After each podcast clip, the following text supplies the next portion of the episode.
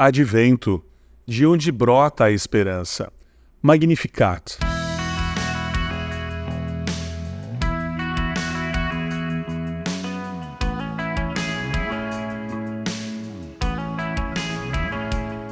Evangelho de Lucas, capítulo 1, verso 46 ao verso 55.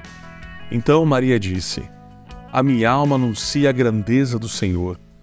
O meu espírito está alegre por causa de Deus, o meu Salvador, pois ele lembrou de mim, sua humilde serva.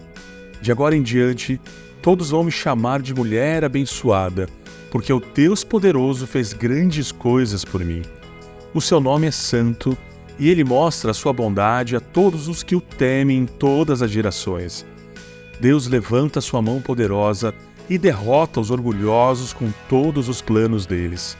Derruba dos seus tronos reis poderosos e põe os humildes em altas posições. Dá fartura aos que têm fome e manda os ricos embora com as mãos vazias.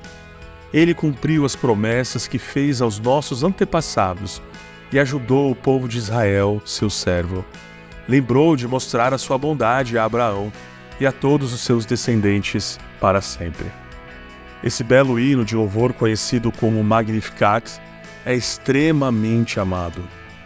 A jovem Maria, ao saber do milagre de ser escolhida por Deus para ser a mãe do nosso Salvador, explode em louvor a Deus. Maria havia sido prometida em casamento. Se José não assumisse a criança, ela seria condenada ao apedrejamento. Apesar das inseguranças, um louvor ao Senhor interrompe de seus lábios.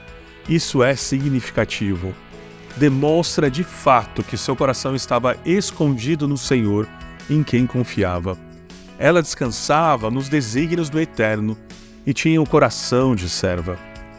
No hino, Maria segue exaltando a Deus em seu poder, santidade, misericórdia majestade, regência e glória. Ela louva ao Senhor por ter tornado bem-aventurados os humildes, exaltando-os ao encher a barriga dos famintos e dando corações humildes aos que muito achavam de si. Maria se regozija pelo fato de Deus não fazer exceção de pessoas, pois ele também escolhe os simples para grandes missões. Maria louva o Deus que vê e dá honra aos que não são vistos nem honrados pela sociedade.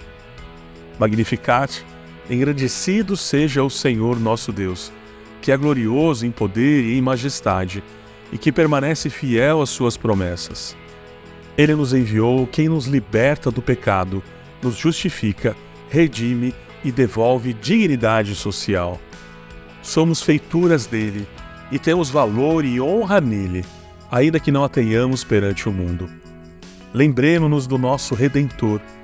Lembremos-nos que o nosso Redentor nasceu de uma pessoa que não era vista, mas Deus a viu. Louvado seja o Senhor Deus que viu Maria, que viu a pequena vila de Belém e que vê você, que vê cada um de nós.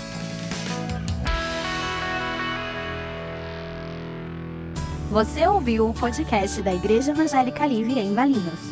Todos os dias, uma mensagem para abençoar a sua vida. Acesse www.ielve.org.br ou procure por IEL Valinhos nas redes sociais.